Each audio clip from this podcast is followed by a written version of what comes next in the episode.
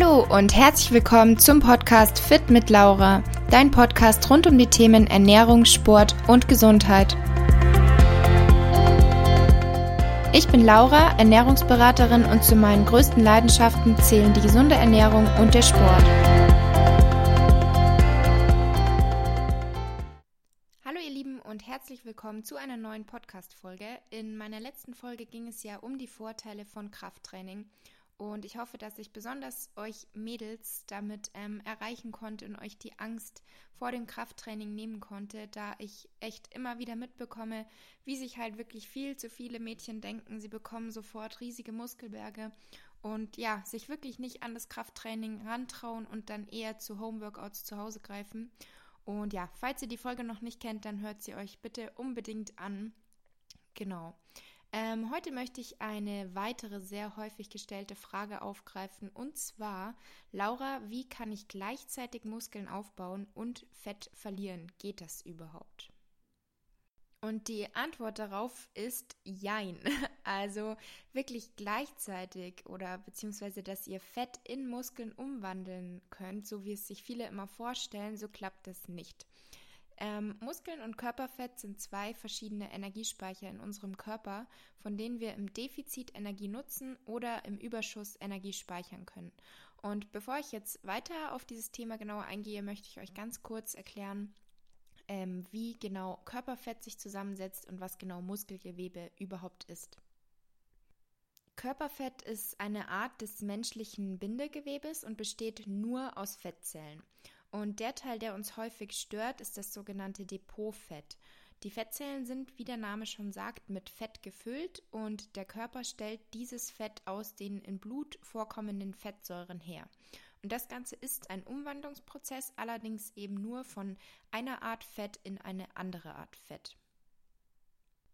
Muskelgewebe, und zwar in unserem Fall die gemeinte Skelettmuskulatur, besteht aus Muskelnfasern, die wiederum aus Muskeln Fibrillen bestehen. Und ich denke mal, die meisten von euch wissen, dass für die Herstellung von Muskelgewebe Eiweiß oder auch Protein genannt essentiell ist. Das heißt, es ist unbedingt notwendig.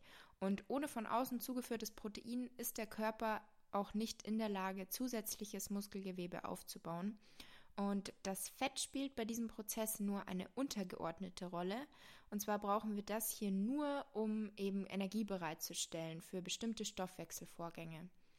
Das bedeutet also jetzt für uns, dass der Körper nicht in der Lage ist, das Körperfett in Muskeln umzuwandeln.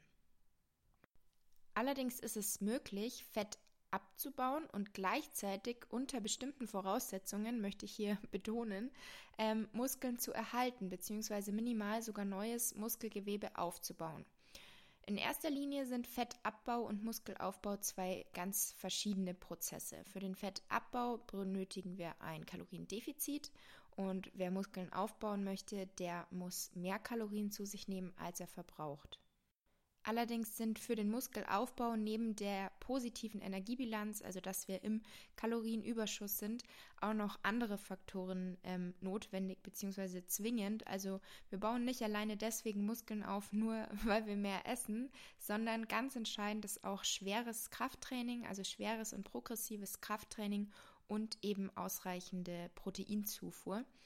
Und dieses Krafttraining und das Protein stimulieren eben die Muskelproteinsynthese im Körper und sorgen dafür, dass wir eben Muskeln aufbauen. Und hier kommen wir jetzt eben zu den sogenannten Ausnahmen.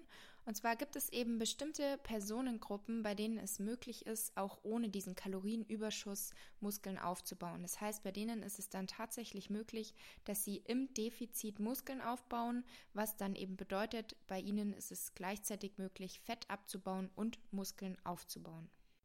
Was hier aber eben in jedem Fall immer notwendig ist, ist zum einen der nötige Reiz auf die Muskulatur, also einfach, dass wir dem Körper auch im Defizit signalisieren, ähm, bitte erhalte die Muskulatur oder bitte bau neue Muskulatur auf. Und der zweite Punkt eben ist die ausreichende Zufuhr der Baustoffe für die Muskulatur und diese Baustoffe sind eben Proteine. Und dann kommen wir jetzt mal zu diesen Ausnahmen. Und zwar ist es möglich, dass unter bestimmten Voraussetzungen eben gleichzeitig Körperfett reduziert wird und gleichzeitig Muskelmasse aufgebaut wird bzw. gehalten wird. Das Ganze ist eben bei bestimmten Personengruppen ähm, möglich. Und zwar sind das zum einen Trainingsanfänger.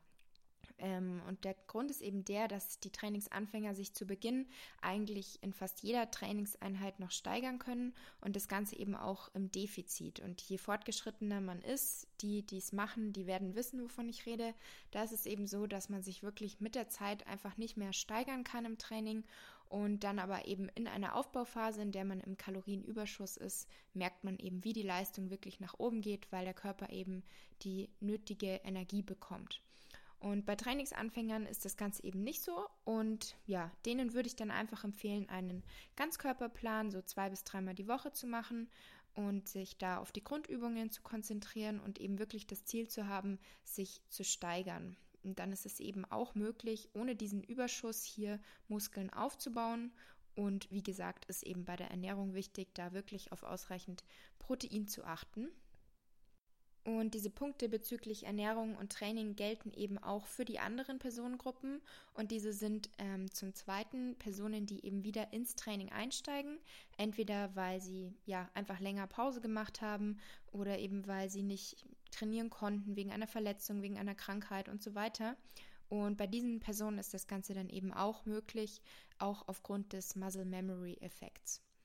Eine dritte Gruppe sind Übergewichtige, also Personen, die einen hohen Körperfettanteil haben und eher weniger Muskelmasse. Und wenn diese zusätzlich eben auch gerade erst mit dem Training anfangen, dann sind hier eben wirklich sozusagen optimale Voraussetzungen für diesen Prozess gegeben. Und ähm, eine vierte Personengruppe, auf die möchte ich aber eigentlich überhaupt nicht näher eingehen, möchte sie nur einfach der Vollständigkeit ähm, nennen. Und zwar sind das Personen, die zu illegalen Substanzen greifen. In welchem Maße das Ganze jetzt passiert und möglich ist, das ist natürlich wie immer individuell und ähm, fortgeschrittene Sportler sollten hier jetzt auch nicht mehr allzu viel erwarten. Da macht es dann wirklich Sinn, sich entweder auf den Muskelaufbau oder auf den Fettabbau zu konzentrieren. Denn es ist deutlich einfacher und auch angenehmer, eben einfach eine Muskelaufbauphase mit einem Kalorienüberschuss zu machen, gefolgt dann von einer kleinen Diät. Und so kannst du dann eben qualitative Muskelmasse aufbauen und diese dann während der anschließenden Diät, also einer Fettabbauphase, bestmöglich erhalten. Und wer jetzt nicht eine klassische Massephase mit einem 1000 Kalorien Überschuss macht, der muss auch keine zu großen Fett, also keine zu große Fettzunahme befürchten. Und generell können hier dann eben auch Minicuts während dieser Aufbauphase ähm, einfach nochmal für eine Reduzierung von Körperfett sorgen. Und besonders eben Mädels haben ja echt oft die Angst, dass dann während dem Kalorienüberschuss eher Fett zugenommen wird, statt dass eben Muskeln aufgebaut werden, was eigentlich das Ziel ist. Und ja, trauen sich dann echt oft nicht in diesen Muskelaufbau oder geben schon nach ein bis zwei Wochen wieder auf. Und da ist eben echt mein Tipp, Ihr müsst das am Anfang durchziehen, ihr müsst irgendwie diese Angst überwinden und wenn ihr das Ganze schrittweise macht und in einen moderaten Überschuss dieses Ganze angeht, dann müsst ihr da auch nichts befürchten, keine Angst davor haben, dass ihr von einem auf den anderen Tag schwabbelig werdet. Das passiert so schnell nicht. Ähm, genau. Und dann ist am Ende, wenn euch am Ende doch zu viel Fett dann da ist nach eurer Aufbauphase, was ich aber nicht glaube, dann könnt ihr dann ja immer noch wieder eine Diätphase danach anhängen und da dann eben versuchen, dieses Fett wieder abzubauen und die Muskeln, die ihr aufgebaut habt, bestmöglich zu erhalten. Und eine weitere Frage in diesem Zusammenhang ist dann eben oft, woher soll ich jetzt wissen, ob ich erst Muskelaufbau oder erst Fettabbau machen soll? Also woran kann man das Ganze festlegen?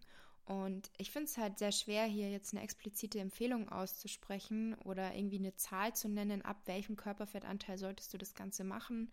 Ähm, ich würde das auch zum einen nach Spiegelbild einfach machen. Wie fühlst du dich? Möchtest du lieber abnehmen oder denkst du, du möchtest wirklich Muskeln aufbauen? Bist du eher der dünne Typ? Aber um jetzt einfach mal eine grobe Orientierung zu geben für Leute, die wirklich keine Ahnung haben, wo sie sich eigentlich befinden oder so, ähm, als Mann würde ich sagen, wenn dein Körperfettanteil über 15 bis 22 Prozent liegt, dann kannst du dich erstmal auf den Fettabbau konzentrieren. Alles, was darunter liegt, da kannst du dich dann an den Muskelaufbau trauen. Und bei Frauen ist es so, wenn dein Körperfettanteil über 25 bis 35 Prozent liegt, würde ich auch erstmal mich aufs Abnehmen konzentrieren. Und ansonsten, wenn du darunter liegst, kannst du mit dem Muskelaufbau loslegen. Und zum Abschluss jetzt einfach noch mal kurz zusammengefasst: Fett in Muskeln umwandeln geht leider nicht, aber wir können Fett abbauen, während wir Muskeln aufbauen und zwar unter bestimmten Voraussetzungen. Im Regelfall lohnt es sich aber eben einfach, sich auf einen Prozess zu konzentrieren, weil das Ganze einfach ja schneller zum Ziel führt, angenehmer ist und auch einfacher ist.